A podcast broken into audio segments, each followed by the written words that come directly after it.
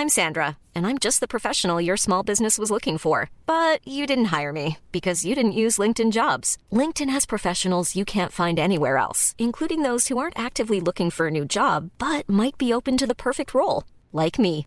In a given month, over 70% of LinkedIn users don't visit other leading job sites. So if you're not looking on LinkedIn, you'll miss out on great candidates like Sandra. Start hiring professionals like a professional. Post your free job on linkedin.com/people today.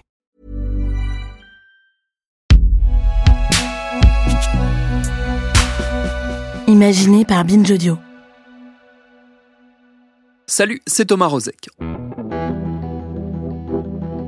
On apprenait ces derniers jours que le grand Manitou d'Amazon, Jeff Bezos, allait nous faire une Bill Gates, comme on dit, et se mettre en retrait de ses juteuses affaires tout en gardant évidemment un œil sur ce qui se fait dans son empire. Car c'est faire preuve d'un sens aigu de l'euphémisme que de dire qu'en 25 ans, l'entreprise a un tout petit peu changé d'échelle et envahi le monde occidental. D'abord, dans nos pratiques, on l'a bien vu lors du confinement du printemps 2020 où le ballet des livreurs sous-traitants rythmait littéralement la vie des urbains, mais aussi dans le paysage, car on l'oublie parfois, le géant de la livraison a un impact sur notre environnement, lui qui redessine à coups d'entrepôts gigantesques le décor de certaines régions françaises. On s'était interrogé il y a plus d'un an sur ces bouleversements et on a eu envie, au regard de cette actu du moment, de vous faire réécouter l'épisode qu'on avait consacré au sujet. Bienvenue dans Programme B.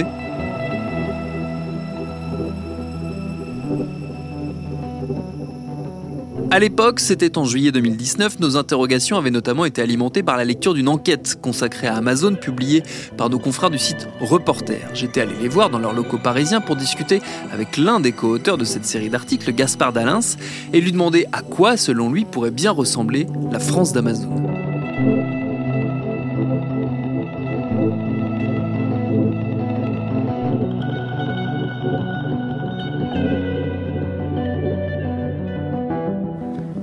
Pourrait dire qu'elle a deux faces en fait, euh, la France rêvée d'Amazon. D'un côté, euh, la face un peu virtuelle avec une belle, euh, belle interface où on peut commander très facilement euh, des, des produits, euh, des milliers d'articles, voire des centaines, voire des millions d'articles différents, où, où qu'on soit en France, hein, qu'on soit dans l'endroit le, le plus paumé d'un territoire rural ou, ou une grande métropole, qu'on puisse commander ces articles en moins de, de 24 heures, les recevoir à domicile. Donc ça, c'est la première euh, face, euh, on va dire, euh, de- d'Amazon. Et, la face cachée, bah, c'est euh, une industrie démentielle avec ces dizaines de- d'hangars, avec ces dizaines de milliers de- d'en- d'entrepôts et de mètres cubes logistiques, des, un balai de camions, du fret aérien. Donc toute une industrie, on va dire une, une- un- une in- industrie logistique énorme en fait, colossale,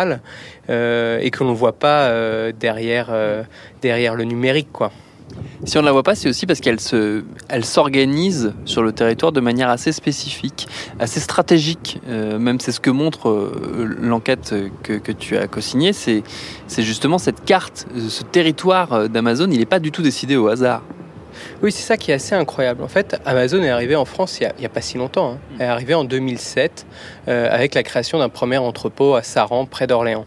Et depuis, euh, il y a euh, cinq euh, entrepôts logistiques qui sont créés à travers la France, avec encore une fois des centaines de milliers de, de mètres cubes d'entrepôts logistiques, et, euh, et avec l'idée de mailler tout le territoire français.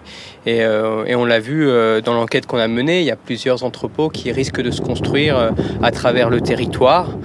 Et, justement, Amazon n'en parle pas.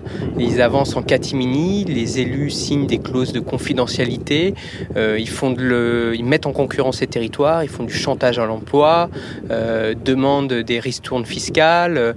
Donc, donc c'était un peu ça qui nous intéressait, c'était de voir aussi les conséquences territoriales que pouvait avoir une multinationale qui se sentait euh, un pouvoir euh, exorbitant en fait sur des petites euh, territoires ruraux qui sont souvent délaissés baissé, paupérisé suite à une désindustrialisation. Et donc, eux, ils arrivent en terrain conquis, ils essayent bah, d'acheter, d'acheter les élus, en fait, avec, avec des offres d'emploi un peu mirobolantes. Mais on, sait très bien aujourd'hui la qualité de ces emplois. Nous, ce qui nous intéressait, c'était pas tant de reparler, encore une fois, de, de comment, de, des, conditions sociales, en fait, de ces emplois, quand bien même c'est très intéressant. c'était de montrer plutôt comment l'entreprise arriver euh, en catimini sur un territoire. Ce, qui est, frappant, c'est que ces communes, donc elles sont, elles sont, je le disais, pas choisies au hasard. Euh, tu as commencé à, le dire, elles sont ce sont les, clairement les victimes de, du changement de paradigme économique euh, en France. ce sont souvent soit des, des, des petites villes où, où des bases aériennes sont parties, où des bases militaires qui étaient génératrices d'énormément d'emplois sont parties, où des grandes zones, euh, des grandes entreprises et des grandes industries se sont arrêtées. Mm. Et c'est clairement ciblé par, euh, par le groupe Amazon pour s'installer derrière. Oui, il faut se dire en fait une, une chose, quoi. C'est euh, c'est souvent mauvais signe pour une euh, commune si euh, Amazon souhaite s'installer euh, près de chez vous. Ça en dit long en fait sur le chômage, ça en dit long sur les ressources fiscales de votre commune, ça en dit long aussi sur le degré peut-être de dignité, de, fierté qu'il y a sur ce territoire. Et, et en fait, voilà, Amazon arrive et, et, paraît être d'un coup de baguette magique risque de, de résoudre tous les problèmes euh, qu'enduraient ces, ces, ces, pauvres communes. Hein. Du moins, c'est comme ça que, que l'imaginent euh, les élus qui ont aussi un manque d'imagination hein, pour essayer de, de repenser différemment euh, bah voilà, la réindustrialisation de leur territoire ou le repeuplement de leur territoire. Amazon arrive, dit voilà, je vais faire tant d'emplois, euh, plusieurs centaines. D'ailleurs, souvent, ces promesses euh, diminuent au fil, euh, au fil des années, mais, mais qu'importe, en fait, ça permet d'atténuer le, mm. manque d'imagination de certains élus, aussi face à une détresse quand même d'un territoire. Hein. On le disait, là, par exemple, à Sevré, dans, en Saône-et-Loire, l'usine Cadoc a, a, fermé, c'est 3000 emplois. À Bretigny-sur-Orge, c'est la base aérienne, c'est 3000 emplois aussi. donc voilà, c'est sûr qu'il y a une, y a une détresse et auquel répond euh, Amazon. Mais euh, Amazon c'est très bien joué en fait de ça et mettre en concurrence ces territoires. Et d'ailleurs tous les élus qu'on a interrogés le disent. Hein. ils disent euh, ah on nous a dit qu'on était en concurrence vis-à-vis d'une autre ville qui était en Allemagne ou une ville qui était près de Roissy. Je n'ai pas beaucoup d'infos. J'ai signé une clause de confidentialité, mais voilà, j'espère qu'on sera assez attrayant pour pour la multinationale. D'ailleurs, on a baissé les taxes d'aménagement on a aussi euh, euh, signé euh, voilà, qu'on avait payé tous les travaux d'accès et de voirie à l'entrepôt. Enfin voilà. Cette culture du, silence et, du secret, elle est d'autant plus frappante quand dans, dans l'enquête sont interrogés les habitants de ces zones-là qui souvent découvrent quasiment au dernier moment qu'Amazon va s'implanter. Oui, complètement. Et euh, aussi le, le, deux poids, euh, deux mesures. Quoi. Une multinationale peut très bien installer 55 000 mètres cubes d'entrepôt logistique, donc c'est des grands hangars avec de la, de la tôle ondulée.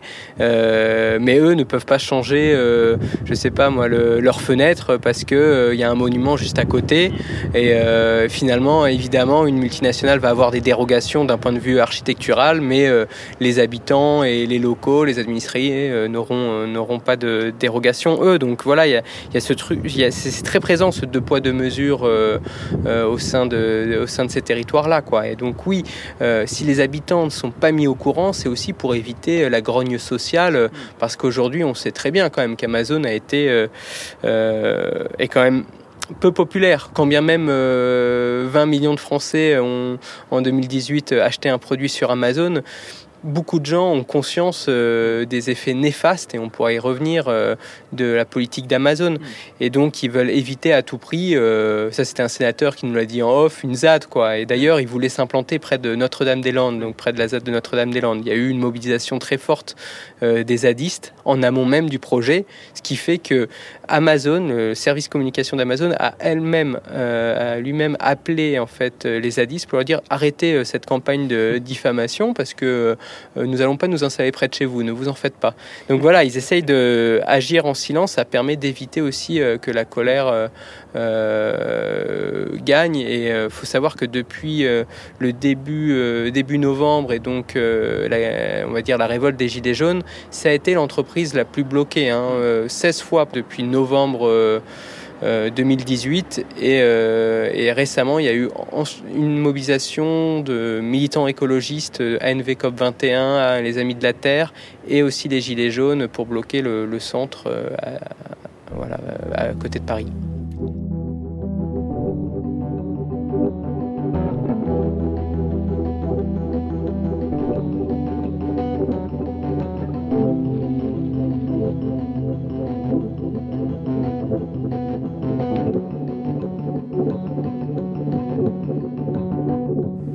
Qui revient tout le temps, à chaque fois qu'on parle d'Amazon, euh, que ce soit du point de vue politique ou du point de vue journalistique ou du point de vue économique, on va dire la ligne de défense euh, quasi perpétuelle, c'est l'emploi. C'est-à-dire que c'est oui, mais ça génère de l'emploi. D'ailleurs, ça revient plusieurs fois dans, l'enquête. Les élus locaux disent oui, on sait, on sait qu'on leur fait un cadeau fiscal, on sait qu'ils payent pas leurs impôts en France, mais ça génère de l'emploi. C'est vraiment le symbole de la désespérance, en fait, quelque part, euh, par rapport à l'emploi. En France, c'en est certainement l'exemple le plus criant.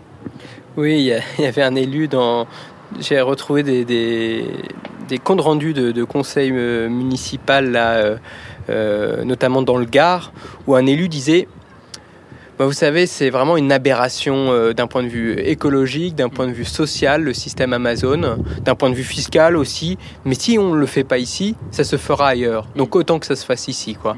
Et donc, oui, c'est un peu le symbole, symbole voilà, de notre. Notre aveuglement vis-à-vis de l'emploi en fait. On voit pas on voit, on voit pas très loin en fait et les élus ne voient pas très loin. Parce que évidemment que ça va créer euh, quelques emplois notamment en intérim en CDD quelques CDI mais euh, pour quelles conditions sociales? Et surtout euh, ça va en détruire combien de manière cachée combien de libraires combien de enfin voilà il y a aussi Évidemment, Amazon est devenu le premier distributeur euh, en France hein, de produits euh, non alimentaires, le deuxième distributeur euh, de produits électriques. Et ça, ça s'est pas fait d'un claquement de doigts et ça s'est pas fait non plus en, harmonie avec les autres distributeurs ou avec les petits commerces. Ça, l'a détruit en fait. C'est vraiment ça. Il y a un modèle social destructeur d'Amazon parce que pour 100 emplois créés, combien il y en a qui sont qui sont détruits? Des ratios avaient été faits en 2012. Il faudrait les refaire maintenant, mais mais les ratio était de 1 à 3, donc euh, c'était pas vraiment euh, favorable.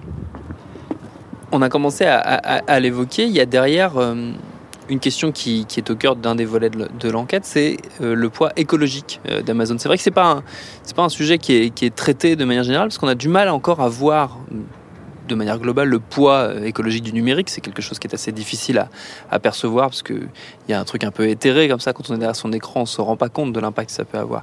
Et là, pour le coup, Amazon, au-delà du numérique pur et dur, il y a un coût concret écologique parce que ce qu'on oublie, c'est que c'est énormément de fret, de transport, beaucoup d'avions aussi, parce que ça fait partie aussi de la stratégie d'Amazon et c'est souvent pas forcément très mis en avant ça. Oui, complètement, mais c'était ça qui était intéressant de, de, creuser en fait. Et de voir en fait, il y a des, des, études de logistique qui ont été faites et qui montrent que si on veut réduire de moitié euh, le temps pour livrer euh, un particulier, il faut augmenter, il faut doubler la surface euh, euh, de logistique. Donc il faut construire de plus en plus de hangars, il faut bétoniser à outrance, artificialiser les sols, et puis évidemment avoir un balai de camions et de, fret routier très imposant. Et on le voit à Bretigny-sur-Orge, hein, c'est le nouveau nouvel entrepôt qui va ouvrir très prochainement.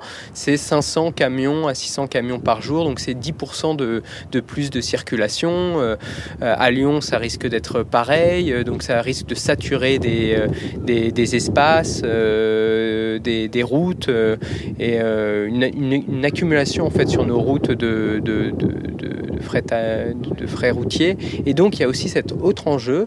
C'est très intéressant de voir que aujourd'hui les nouveaux entrepôts d'Amazon s'installent toujours à côté d'aéroports, soit régionaux comme Lyon, Lyon, Lyon Saint-Exupéry, ou aussi euh, par exemple à Metz, près de Lorraine Airport, ou sinon dans l'Oise, à côté de Roissy, ou, ou à Bretigny-sur-Orge, près de, près de Orly.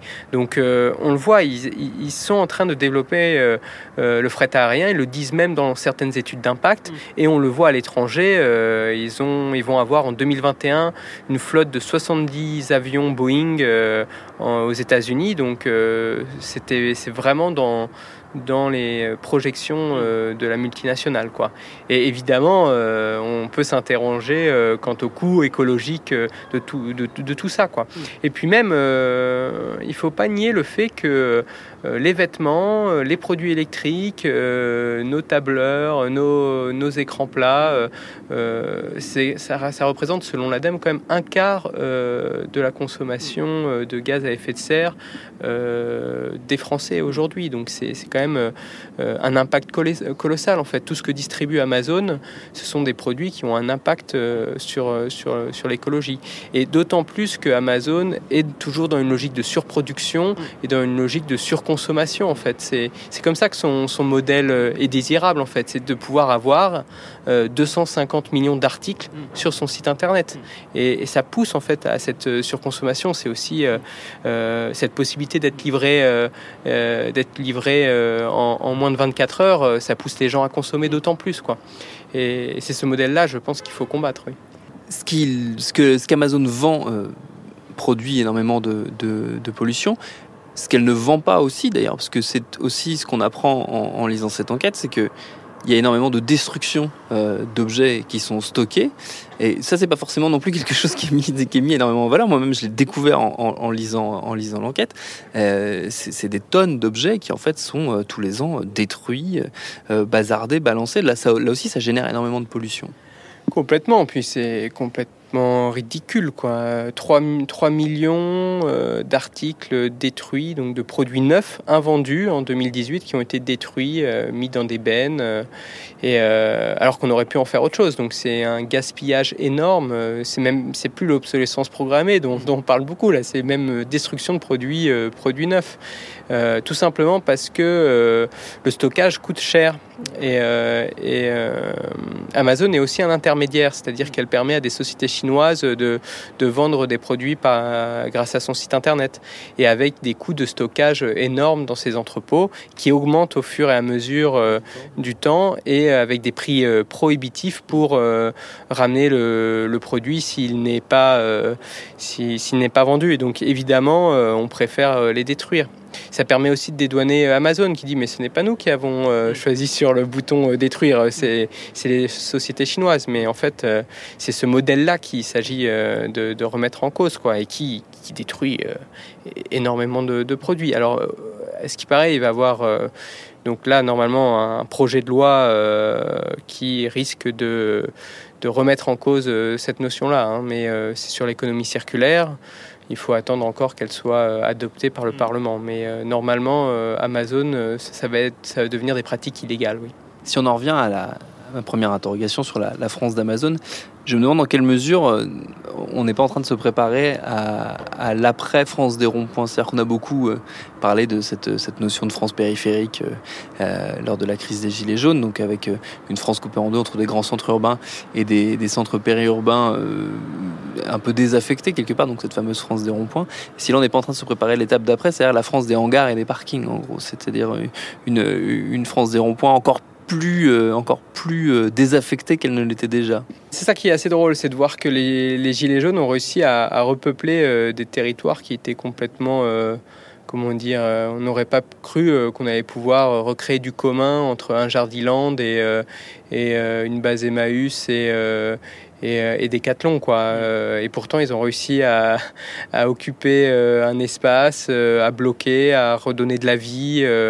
Mais oui, c'est sûr que l'avenir que nous prépare Amazon et ce modèle économique qui est aussi soutenu par le gouvernement et par ce, ce monde numérique qui vient en fait, c'est à la fois des métropoles euh, et euh, tout autour, euh, oui, des, étendues de logistique, de camions pour fournir au plus vite et avec du personnel précaire, bah, des gens smart qui cliquent cliquent sur leur smartphone pour, pour avoir le dernier produit qui vient de l'autre bout du monde. Quoi. Enfin, il y, a quelque chose de, y a quelque chose de fou en fait derrière cette interface numérique. Quoi.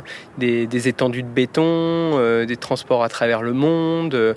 Euh, qui vont complètement à l'encontre euh, d'un modèle écologiquement soutenable. Quoi. Et, euh, oui, c'est quand même c'est pas un horizon souhaitable, quoi. Quand bien même l'interface du site internet Amazon est quand même très pratique et très confortable.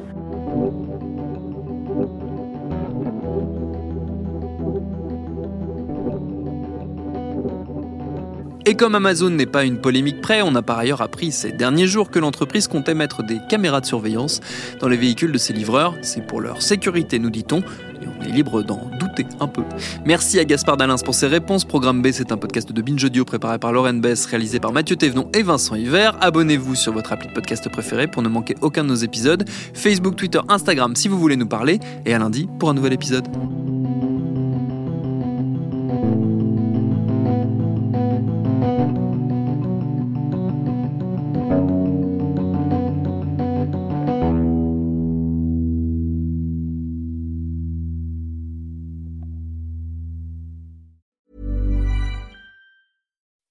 When you make decisions for your company, you look for the no-brainers. If you have a lot of mailing to do, stamps.com is the ultimate no-brainer. Use the stamps.com mobile app to mail everything you need to keep your business running with up to 89% off USPS and UPS. Make the same no-brainer decision as over 1 million other businesses with stamps.com. Use code PROGRAM for a special offer. That's stamps.com, code PROGRAM.